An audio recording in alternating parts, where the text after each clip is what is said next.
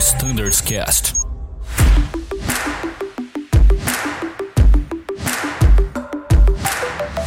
Fala pessoal, sejam todos muito bem-vindos. Eu sou o Danilo e este é o Standards Cast.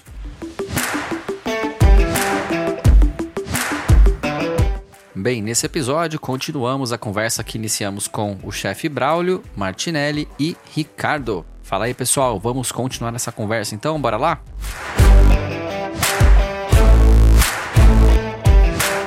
Agora é o seguinte, eu tô achando o Ricardinho muito quieto, hein? Ricardinho, você tá por aí, meu? Opa, eu tô por aqui, eu já tava pronto aqui até pra, pra comentar um pouco. E o Braulio, comentando, é, adicionando é, o que o Braulio falou a respeito da liderança, né? Eu acho que hoje, não só nas empresas aéreas, mas em qualquer empresa de grande porte, uma multinacional de automobilística, é, qualquer desse tipo de, de segmento, né? É, se fala muito na liderança e na comunicação junto com o trabalho em equipe, né? Então, eu acho que esses três itens estão bem alinhados com a gente aqui também, quando a gente leva lá para a aula de, de CRM onde tem que ter toda aquela interação de cabine para uma situação de uma situação anormal o trabalho sair de forma correta e ter uma solução para o pro problema. É, então, quando o pessoal vem para a aula de CRM, é uma aula que tem uma importância muito grande para se levar para dentro da cabine para ter soluções de problema em conjunto. E isso está acontecendo cada vez mais porque nós, dentro da cabine, estamos tornando gerentes, né? Uh, devido à automação do avião, a gente acaba ficando ali como um coordenador de voo, um gerente do voo, né? A gente tem que gerenciar é, embarque, desembarque, o voo. Então, essa parte da liderança hoje é, é muito importante para todos os pilotos e, e todos, né? Acho que é isso aí, pessoal. Acho que é esse comentário que eu, que eu posso acrescentar aí. Ricardinho, muito obrigado por falar também sobre sala de aula. Eu acho que é muito importante a gente não deixar esse assunto aqui na sombra da nossa discussão basicamente sobre treinamento em simulador, né, Danilo? O, a sala de aula nossa hoje é o básico, né? Hoje o pessoal, antes de ir para um treinamento periódico, o pessoal tem que passar por uma sala de aula antes, conhecido por PP1 e PP2, né, entre a turma, né? Então é bem importante reforçar isso. E a gente vem já há um certo tempo atualizando, tentando trazer fatos que acontecem na rota para o dia a dia na nossa discussão de, de sala de aula. Eu acho que isso enriquece o nosso treinamento e faz com que a gente treine como voe e voe como treine sempre como que é o pedido.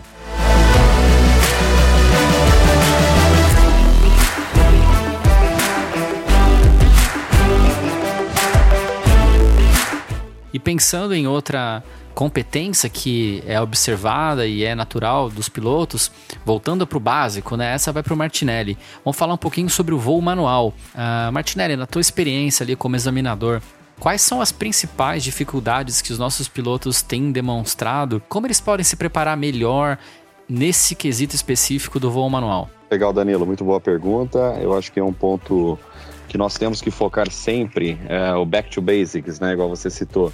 Uh, hoje, com a automação que nós temos nas novas gerações das novas das aeronaves aqui na nossa empresa, basicamente o que acontece? O piloto hoje transfere toda aquela parte de pilotagem para a parte de automação. Uh, e ou seja, nós precisamos lembrar que a automação ela tem uma limitação, a aeronave ela tem uma limitação. Por mais que na, a gente nós evitamos treinamentos que sobrecarreguem uh, pilotos na, no gerenciamento, voo manual, nós temos que buscar sempre uma manutenção daquela habilidade do voo manual, ou seja, lembrar que tudo aquilo que a gente aprendeu no aeroclube é, tem que ser aplicado hoje no dia a dia. Então, um voo bem gerenciado, um voo em condições atmosféricas boas, sem uma carga de trabalho de, de, de, de tráfego aéreo muito intenso em alguma terminal, vale a pena o piloto praticar um pouco o voo manual. Uh, seja numa interceptação de um ILS ou a manutenção de um flight director uh, durante um procedimento de ILS com glide, ou até mesmo um tráfego visual, algo que, que traga para ele aquela manutenção. E parece que não. Se você fica muito tempo, ah, quando você começa a fazer, parece que está enferrujado. E isso daí reflete diretamente no treinamento. Ah, no simulador, nós temos sessões aí, por exemplo, RST Charlie. Para quem não fez o Loft, vai fazer só quatro horas de treinamento de RST e mais quatro de cheque, onde você vai ser avaliado no gerenciamento do voo manual. Então, assim, é importante uma manutenção contínua do back to basics, voltar. Uh, existe extremamente ótimos instrutores também nos Estados Unidos que falam sempre uh, never stop flying the airplane. Então, continuem voando, pessoal. Voem, pratiquem, é importante. Uh, a gente precisa disso e, e, é nítido quando a gente assiste as sessões de, de simulador ou de cheque, o quanto às vezes precisa dar um enfoque maior nisso daí. Então, assim, Aproveitem, pessoal, a oportunidade é única. Nós estamos voando aí a máquina, o belíssimo E2. É muito bom. Eu sempre que faço um voo check na minha etapa de pilot flying, eu particularmente vou autothrottle off, autopilot off. Nós precisamos disso. Um colega observando e cuidando desses dos itens para gente ali, não tem problema nenhum. E vai refletir aqui no treinamento. Vocês, vocês podem ter certeza. Danilo, se eu puder adicionar alguma coisa. Claro, chefe Braulio. Eu ia dizer que isso é muito bom de se ouvir vindo de coordenadores de treinamento, de avaliadores, o incentivo que a Azul dá, gerenciando a carga de trabalho, gerenciando a fadiga, gerenciando as condições de meteorologia e tudo mais, a gente praticar o voo manual. Pessoal, isso é muito bom. A gente tem essa liberdade e seria muito bom se a gente de fato seguisse esse conselho muito bom do Martinelli. Bom, Danilo, você comentou já no início da introdução do assunto do voo manual sobre a, com as competências. Hoje a competência do voo manual, né, a gente chama ela de gerenciamento do voo manual é um dos itens que está no EBT, nós comentamos já no começo do nosso, nosso bate-papo. O pessoal às vezes já me, já me chegou aqui totalmente fora desse nosso assunto, mas já me procurou aqui na coordenação uma vez falando assim: pô, de onde veio esse EBT? O que é esse EBT? Né? Como a Azul inventou o EBT, assim, eu gostaria de aproveitar esse espaço e falar para o pessoal que uh, eh, EBT não é algo que somente a Azul usa, não, é algo hoje que apenas a Azul no Brasil utiliza, porém é totalmente utilizada na Europa e na, nos países próximos à Europa. Obviamente, nos Estados Unidos eles têm uma outra cultura que utiliza o AQP, é muito próximo com algumas diferenças, mas o EBT, pessoal, não foi inventado por aqui não, tá? Não foi, não é algo criado pela gente e nem ditado pela coordenação de treinamento não. O outro ponto que o Martinelli comentou e eu gostaria de aproveitar o gancho sobre cheque CIA, cheque, cheque ANAC, turma, às vezes também vejo muitas dúvidas sobre, pô, eu tenho duas sessões esse mês, mas um colega meu também está fazendo o ciclo Bravo ou ciclo Charlie e está fazendo três sessões. Pessoal, o nosso treinamento ele é dividido semestralmente. O nosso exame ANAC ele é dividido em três sessões, onde se inicia obrigatoriamente com o LOFT, depois o treinamento, ciclo Charlie, por exemplo, e o seu exame ciclo Charlie. O, a avaliação interna que nós chamamos, aí sim, essa tem a sessão treinamento Charlie e o exame interno Charlie. E por último, não poderia deixar de comentar antes de falar sobre o item do voo manual, como o Martinelli comentou do E2, uma máquina fantástica daquela não poderia deixar, a gente não poderia deixar de voá-la manualmente, né?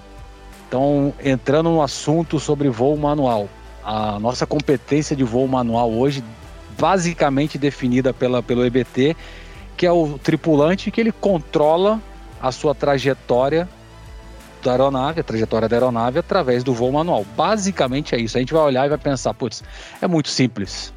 É só voar. E pessoal, não é simplesmente o voo manual, mão no avião, pé no avião.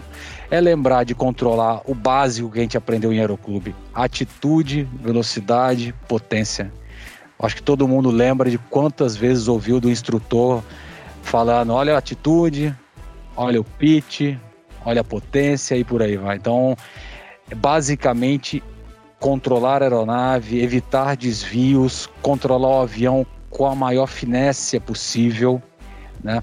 Hoje a gente tem várias distrações durante o voo, mesmo num voo numa situação normal, quanto numa situação anormal, que podem fazer com que nós, a gente tire a aeronave numa trajetória durante um voo manual.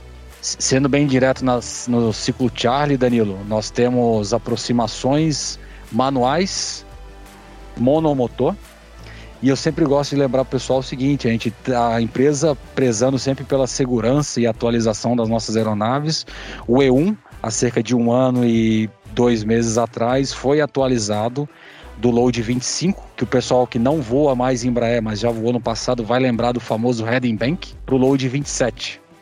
Eu lembro disso, hein, chefe? Heading Bank, então.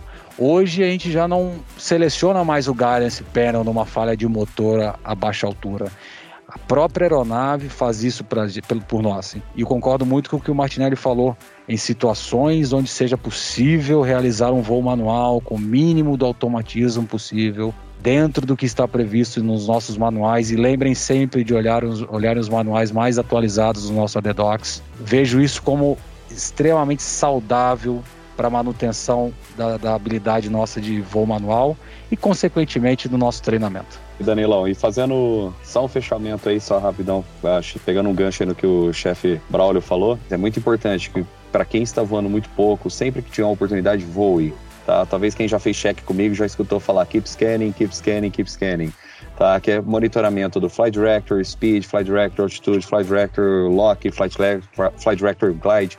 Então, por exemplo, essas coisas, tudo é, é, é, a favor de nós, pessoal. Nós temos que ter aquela manutenção do aumento da segurança, buscar para nós, para a qualidade da segurança dos nossos clientes, da, da, manutenção da nossa empresa. Ou seja, é muito importante a gente manter a, a proficiência, tá? Então, continuem treinando. Nós, sempre do treinamento, estaremos à disposição aqui para tirar dúvidas quanto ao automatismo. O Braulio falou aí do Load 27, ainda tem alguns mitos que nós ah, buscamos aqui junto com o pessoal de Fly Standard então, assim, nós estamos hoje, uh, todos os times, uh, focados na sinergia e trazer o melhor para vocês. O melhor do treinamento, o melhor da segurança.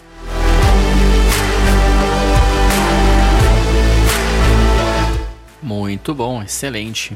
Muito bom mesmo. Bem, infelizmente nosso tempo se aproxima do fim, mas eu não poderia deixar de comentar de mais uma competência, uma habilidade não técnica. A gente sabe muito bem, ouve desde a primeira hora de voo, eu pelo menos ouvi, a respeito da consciência situacional. Eu queria fazer essa pergunta para vocês. Como que a consciência situacional, seja ela uma alta consciência situacional, uma consciência situacional não tão boa assim, afeta o desempenho pessoal durante uma sessão de um de nossos pilotos? E que dica vocês dariam para que um piloto mantenha sempre o seu nível de alerta alto? Maravilha, então. Bom, como nós conversamos ali mais cedo sobre aplicação de procedimentos e a dificuldade de isolar uma competência das demais, né? Vejo sempre as competências muito ligadas uma à outra. A gente tem dois tipos de competências, as técnicas e as não técnicas, né? Onde se enquadra aí a consciência situacional. Então, basicamente fosse definir a via de regra, a consciência situacional de um, de um tripulante seria a maneira que o piloto ou tripulante consegue perceber, compreender e gerenciar todas as informações que estão ao redor. Tudo que está acontecendo ao redor ali do cockpit, ao redor do avião, ao redor do ambiente que ele trabalha, ou seja, ao redor do mundo ao mesmo tempo. É o famoso voar à frente do avião que a gente ouviu várias vezes aí na aviação, né? E se antecipar, sempre se antecipar a todos os efeitos que algo da operação possa acontecer. Vamos pensar sobre simples, uma situação simples, desvio meteorológico em rota. Obviamente a gente sabe que está se aproximando, tem um mau tempo à frente e nós sabemos que vamos desviar ou não para um lado ou para o outro o, o simples, a simples tomada de decisão e se antecipar nessa situação, nós podemos prever ou evitar situações não requeridas no avião, atitudes anormais e etc. Colocar a aeronave, expor a aeronave a um risco desnecessário. Então a situação, a consciência situacional nossa, situation awareness, está totalmente ligada a conhecimento, quanto que o piloto conhece daquele equipamento e da legislação que ele trabalha e como que ele opera a aeronave está totalmente ligado à consciência situacional dele. Em que momento ele deve operar certo sistema ou não estará envolvido diretamente. Além de todas as outras oito competências. Então, não consigo separar um cenário somente em consciência situacional, mas sem dúvida alguma, aquela pessoa que consegue manter uma rotina de estudo, ele se dedica, ele está sempre tentando se atualizar com os documentos que estão presentes no ADDocs da empresa, que vêm sendo constantemente atualizados para o nosso bem. Eu vejo isso bem positivo, nós estamos sempre com a documentação bem atualizada. Só basta o tripulante querer se manter atualizado, vai impactar diretamente em sua consciência situacional. Muito boas colocações do Braulio aí. Uh, conforme ele falou, a consciência situacional basicamente ela está atrelada em praticamente todas as, as competências. Eu sempre diz, digo isso daí às vezes nos briefings com os alunos, com os examinandos. Uh, ela estando no topo da pirâmide, se você tem um conhecimento, você faz um gerenciamento da carga de trabalho bacana, toma uma decisão, solução de problemas, lidera então, assim, a consciência situacional, e, ela, e, lembrando também, tá, pessoal, ela, tudo na nossa vida pode afetar a consciência situacional, consequentemente afetando outros pontos da, dessas competências que nós avaliamos. Então, às vezes, problema familiar, uh, às vezes, uma fadiga, um cansaço, uh, tudo isso daí. Então, assim, nós temos que gerenciar, buscar informações, verificar se nós temos aquela uh, segurança para poder fazer o voo, para fazer o exame de, de simulador. O mais importante é, é nós precisamos de você bem para ter um cheque bem é, desenvolvido, para bem evoluído lá dentro do simulador. E principalmente para a segurança dos nossos clientes, para a segurança da nossa empresa. Então, consciência situacional aí, pessoal, ela normalmente puxa todas as outras competências para baixo, tá? Então, assim, estejam sempre voando à frente do avião, sempre. Uh, outra fase, frase que eu sempre falo para os alunos: expected the unexpected. Se você espera o inesperado, nada é uma surpresa, a tua consciência situacional está lá em cima, tá? Então, assim, faz, uh, o importante é sempre fazermos um, um, bom voo, um bom cheque, a gente vai se ver todo semestre, então não tem como uh, fugir do treinamento, tá? Então é importante, igual o Braulio falou, voe como treine treine como voe. Nada mais uh, dentro do treinamento, da coordenação de treinamento da, da EJET, sempre muito bem liderado aí pelo Braulio e pelos nossos instrutores de solo e de simulador, Uh, nós focamos muito bem nisso daí, foca bastante nos manuais, igual o Braulio falou, manter-se atualizados pelos ADDocs basta querer. Todos os documentos estão à disposição. Isso daí sempre traz a consciência situacional de todos para cima e de uma forma positiva. É, eu posso complementar também, pessoal? É, claro, Ricardinho. Falando a respeito da consciência, consciência situacional, se a gente levar o pé da letra, é, seria como o aviador lida em situações adversas. O Braulio praticamente já explicou tudo sobre a consciência situacional. E lembrando que ela está assim no foco do piloto, né? O piloto tem que estar tá com foco no que ele está fazendo naquela situação adversa. Com isso, ele vai estar tá lidando com os elementos de cognição dele: percepção, atenção, memória, tomar decisão, resposta motora, é, e outros uh, outros meios do que está dentro do corpo humano mesmo, né? Então é, a gente pode ligar isso um pouco também à, à pandemia que a gente vem vivendo nesses meses, né? Da, do pessoal, dos pilotos também, é, cuidarem da mente, cuidarem do corpo, e tudo isso também além do, dos materiais que a empresa fornece, isso, essa parte de cuidar da mente, cuidar do corpo, é somente o piloto que pode fazer.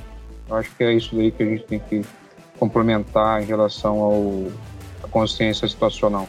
Legal demais, pessoal. Porém, a gente tem que parar por aqui. Infelizmente, nosso tempo de novo chega ao fim, mas fiquem tranquilos, quem nos ouve de casa, esse episódio continua logo na sequência. Fique esperto aí, logo mais vai aparecer para você no seu streamer favorito. Obrigado pela sua atenção. Em caso de dúvidas, fale conosco. Até daqui a pouco e tchau.